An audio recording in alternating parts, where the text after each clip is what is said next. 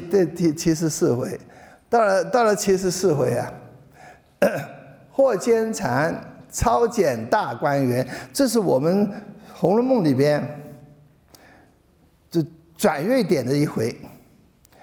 一七七十四回以前都写贾府之盛，写大观园百花盛百花盛全开，写这个整个这这个这个这个整整个人物啊，这个这人物他们的他们的呃发展都是写的乐的时的时候多。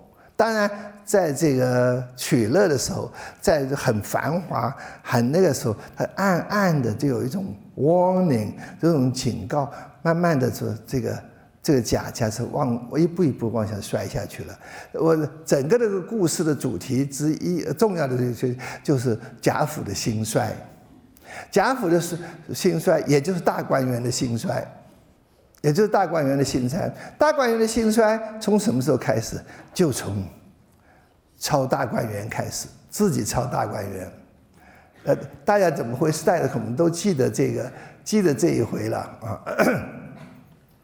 好了，大观园里面本来是百花齐放，这个大观园的这个护花使者是宝玉，这神瑛侍者下凡。他也想当这个，呃，这个护护花使者，把把这些大观园里的白花 守护起来，就是那女孩子个个他都保护起来。可是发生了一件事情了，就是有一天，有一天，嗯，这个有一个有一天有一个丫鬟叫做傻大姐。傻十三四岁的丫鬟，贾母的丫鬟，这傻大姐啊，这这我等一下要讲讲这个傻大姐的重要性。这个也是这个，我讲这这曹雪芹的天才。傻大姐啊，她是怎么呢？她这个是贾母的丫鬟啊，长得粗粗粗粗大大的啊，因为她讲的说她一个一个傻姑娘啊。什么事都不懂的，啊，天真的，啊，做粗活这样子，啊，这个，那这这么一个人，贾母呢，看看，因为他，呃，不是这么一个好好玩嘛，很天真嘛，所以也不不不去不去骂他，不去责任他的，让让他让他这么觉得好玩这么一个傻大姐。那天傻大姐在在这个呃大观园里面，哎，捡的一个。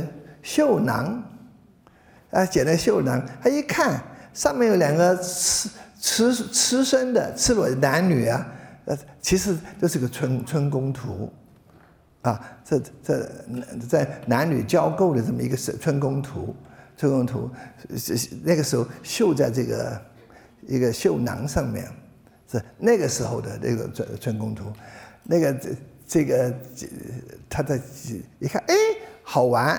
啊，这个正正在正在看正在玩的，他不懂，是不不不晓得什么东西，这两个他不懂啊。然后那刚好邢夫人，宁国府的邢夫人啊，那个那个这个那边走过来，邢夫人、王夫人、邢夫人，你晓得是假，你晓得是假设的，假设的妻子，假设的太太，也就是您这个荣国荣国公。荣国公，他们有荣国公、宁国公了。荣国公这边的 title，这边的这个职职称是传的，传给谁？传给贾赦。贾赦是贾政的哥哥，那么传给他是荣国公。所以邢夫人也是封诰的夫人，是吧？或者按理讲他是大，他是应该是他长家，但是呢，贾母呢偏心疼这个二儿子，疼这个贾政，所所以贾政的太太是王夫人。啊，他们两个是妯娌了啊，王夫人啊，这王夫人。那么邢夫人就说这这就看，哎，看这个傻丫头，不知道什么拿了个什么啊，这个这个爱物，这个拿了什么东西好玩的，来给我看看吧。啊，问他问那傻丫头，你拿拿了什么东西？他说，他说邢夫人，哎呀，他说我看了两个妖精打架。他说所以对对对那个邢夫人拿来一看，脸都黄了。他说：“这个东西怎么会那个怎么会怎么会出现在大观园里头？那么多少爷小小姐们，这么多小姐们，这么多丫鬟们，看着这个还得了？”嗯嗯嗯，还得了是啊啊，在对他们来讲，对邢夫人讲，这个好像这个是这个是等于把整个整个儒家的社儒家家庭的那个 social order 是社会秩序这个东西来打乱掉了。这个东西怎么会跑出这个来啊？绝对不允许。绝对不允许。那个夏夏志清先生，他比喻的很好。他说，好像本来是本来这个大观园像个伊甸园一样，很很都很天真的，或者哎呀，又跑出个大蛇，一条毒蛇进来了，啊，这毒蛇进来了啊，是不是毒蛇进来？那么这个一来的时候，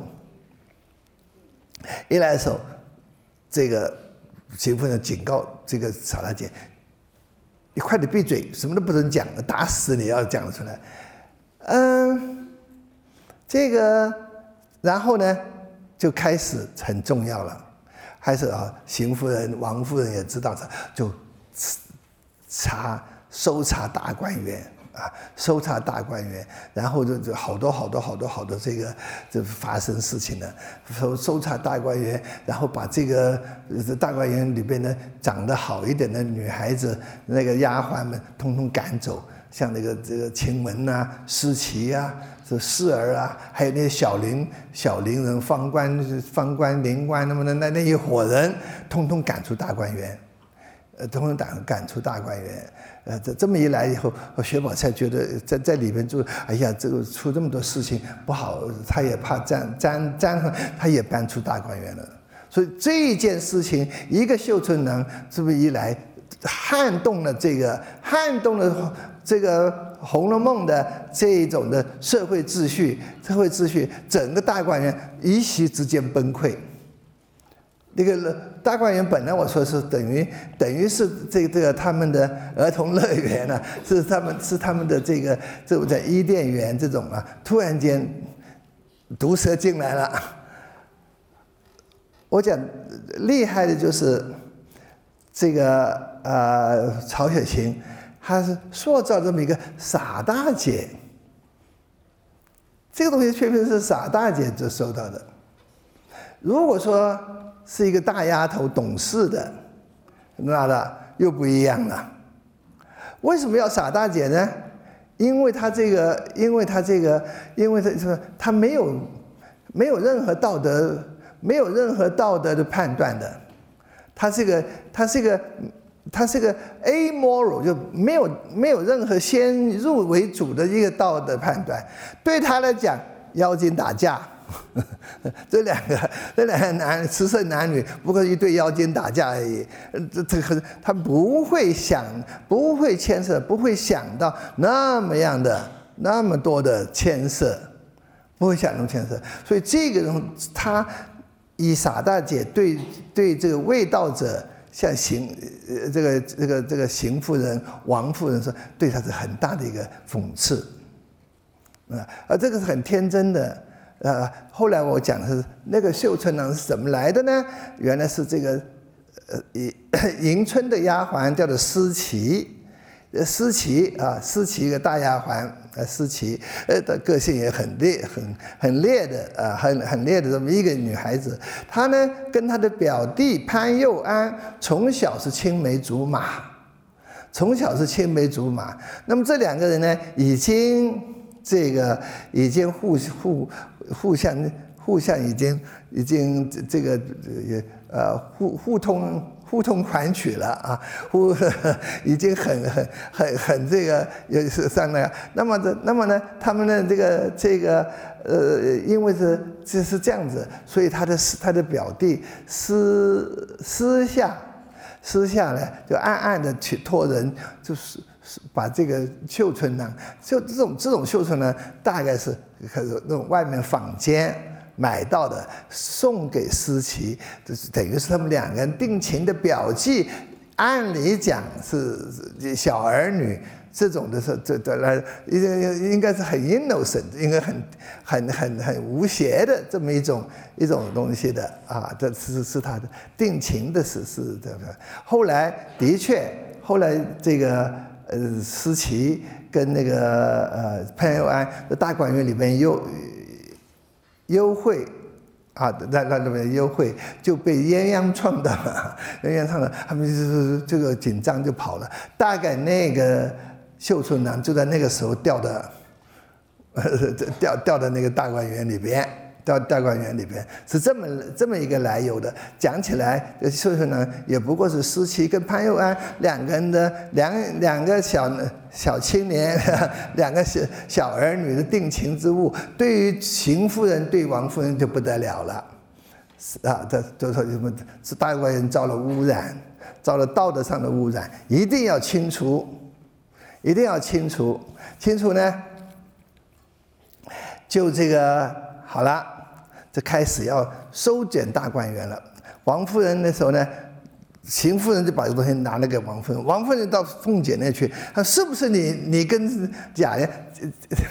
王夫人怀疑贾琏也很也很很有道理，贾贾琏很风流的。哦，贾琏很那个那个贾母说，那个新的臭脸拉到房里面去，他这个不知饥不择食的那么一个人啊。呃，那那那他他他很怀疑他也有道理。这个这个这个凤姐就脸都黄了，说我他们我们再怎么也不会要这种东西的，哈哈是那个那个王王夫人，那你一定要清查。后来就说是要开始组织了一个纠察队，那那那以凤姐为主，然后呢有一个这个这个邢邢夫人的陪房，邢夫人的陪陪房叫做叫做王善保家的这么一个婆子啊，王善保家的这么一个媳妇怎么讲家的那个女人呢，趁着这个王我这个呃邢夫人。这就很得宠的样子啊，因为那个大观园里面那些丫鬟，尤其是宝玉的丫鬟或者那些大丫鬟啊，那那大丫鬟呢，很得宠的，很娇宠的，因为仗势仗着宝玉，仗了黛玉，仗了这个宝钗他们啊，这很得宠的，不卖这些老婆子账的。这些，所以这些这王善保家的什么什么什么林之孝家的那些那些婆婆妈妈那些老婆子啊，跑去的话，嗯，那些那些那些女孩子嗤之以鼻，不不不给他们，不怼他们，说已经怀怨在心，就是趁机要是说时候就跟王夫人讲，是应该查一查，那么说啊啊，是应该查一查，还欠的这些丫鬟不得了了。啊，是不好像是，呃，那个王夫人说，是啊，我就最最近我那么好久没有没有真正去，没有真正去管这些事情，呃，这这这个难怪会出事了。那个王善保家的，大概晴雯得罪他了，晴雯得罪他的，趁机下谗言。他说别的别的丫鬟算了，尤其是这个他宝玉家里面，宝玉那个房间，宝玉那个怡红院里边那个晴雯。啊这个丫鬟呢，他说这这这非常的趁势凌人呐。他说啊啊一一句不合，他就竖起两只眼睛来骂人，把他讲的很那个啊。那个王夫人说：“当然了，像我我我这样，我我以为宝宝玉家宝玉那边只有戏人呐，这个是这个麝月啊，老老实实的，没想到出了这么一个狐狸精，那还了得？那个他说是什么样子啊？他想起来了，那一天我讲的这个戏人在不是这晴雯在晾衣服时候骂小丫头，他说这。”那个削尖水蛇腰，林美这个眉眼像林妹妹就是那个，呃，大概是那个。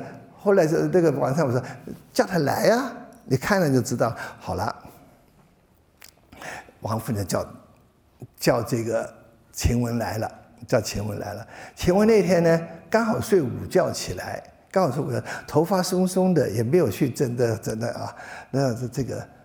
这个这这个这这插袋也没有没有好好的是穿着就来了来了，王夫人一看，哎呀，就是那天那个人，这火就起来了，是吧？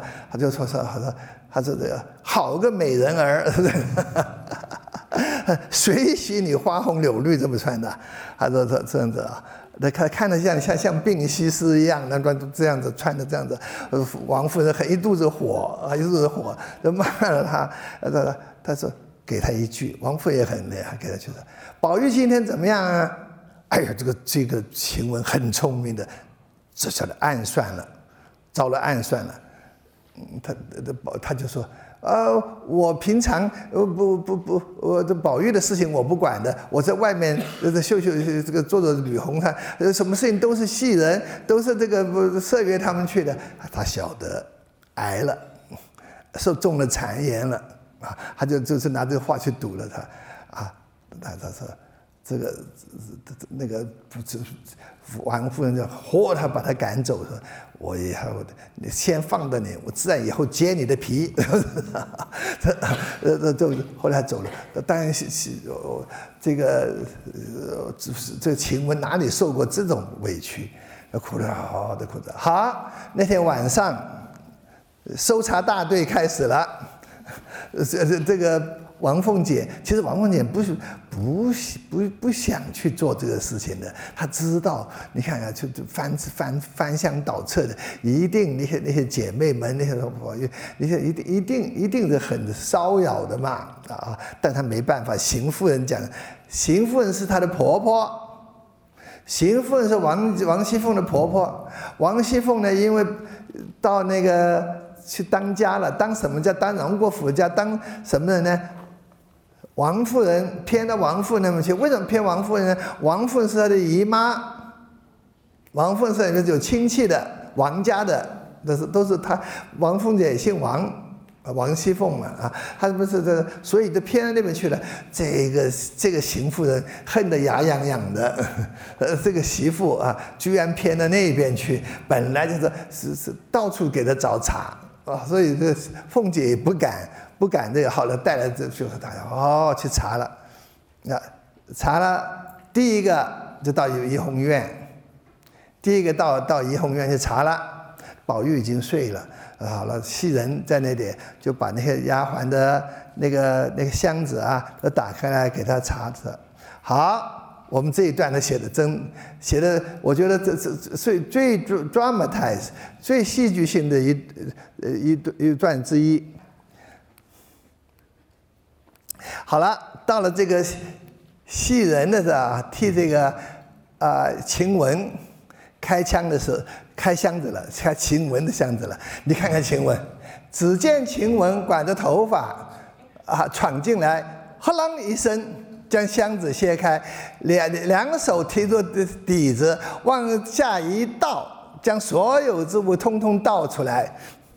你来开我的箱子，砰！我给你看，把那把那个这这东西通通是放出来。这这晴晴雯的个性，晴雯的个性，你看看下面讲啊啊，王善保家的也觉得没趣没趣儿啊，便指涨了脸说：“姑娘，你别生气，我们并非私自来的，我原是奉太太的命来的搜查的。你们叫翻呢，我们就翻一翻；不叫翻，我们还回去回太太去了。哪用得急的这个样子？”意思说，你不让我犯，我去告你，告太太，告告你，告你啊！晴雯听了这个话，呃，怎么压他一下的？晴雯火上加油，便指着他脸颊了：“你说你是太太打发来的，我还是老太太打发来的了。” 他是本来是是贾母的丫鬟，贾母觉得他看了看他那个真真挚啊，他的女红非常好，就给他去服侍服侍宝玉，服侍宝玉啊啊！我说你看啊，太太那边的人我都见过，就只没看过你这么有头有胆的大管事奶奶。这个晴晴雯晴晴晴雯啊，晴雯这个这个这个可不是好相遇的，可不是好相遇的。呃，你看，心比天高，可惜身为下贱。那风，所以所以他这个这个，这是我觉得曹雪芹写的好在这地方了。这个这个时候，这个时候，王熙凤在旁边听的了。王熙凤在旁边听的了，他写写他写的，王熙凤心中暗喜。为什么？因为什么？这这这个这个邢夫人的家，邢夫人的陪房挨了两下了，他不敢去这个叫邢夫人，他他只这这他的其实这个我是晴雯这种尖利的话高兴的，而且马上打圆场说：“妈妈，我你你快点，我们快走吧，还有别的地方要要下来，等一下子给别人知道了，把他一下子拽走，把那现在这这。”看《红楼梦》，看什么呢？人情世故。这个这个曹曹雪芹，他这个他的家世，他的什么那些，就是中国人的人情世故，他是通了又通啊。对人情世故，人的人的这这反应是，这这本小说。这本小说在心理上，它虽然不像中不像西方小说长篇大论的写心理分析东西，它是从很 subtle 的，很就是从人的对话，从人的这个东这互互相的这对应的在把人的心理写得很好。人的这心理小说，简直非常的、非常的深刻，非常的。这个时候的这呃呃，王熙凤，王熙凤啊，这这么一来，他是这王熙凤的反应啊。好了，这下子得罪了王夫人，就是把把晴雯赶走了。他是晴雯还是是病还没好呢，拉很可很可怜，拉这个席子都把他赶走，赶回去。啊，赶回他，赶回赶回哪里去呢？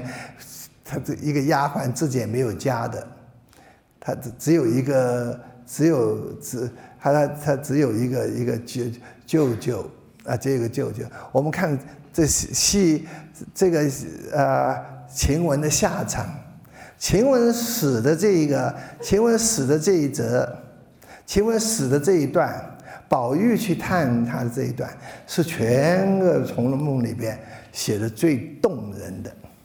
写动，但黛玉死的时候，宝玉已经已经已经这个这个是玉丢掉了，就傻掉了。没有黛玉之死，他没有在旁边看着他。我们黛玉死当然写的很好，写的很凄凉的时候，晴雯之死，晴雯在死前，宝玉去看他的时候。是写的最动人的，宝玉充分的对于女、对于人、对于女孩子、对于女性，就是他那种的这种联系、那种悲悯，在这个地方完完全全写的写的好极了。这种这种时候生离死别的时候，有时候写过了，就比较很 sentimental，就是这个这个其实写的不够。他也是不够，这个情的出不来，恰到好处，又写的非常深刻，非常生动，不容易。这一段是写的最好的一段之一。我们来看看，很长，我们可以再看看往下。第七十七回，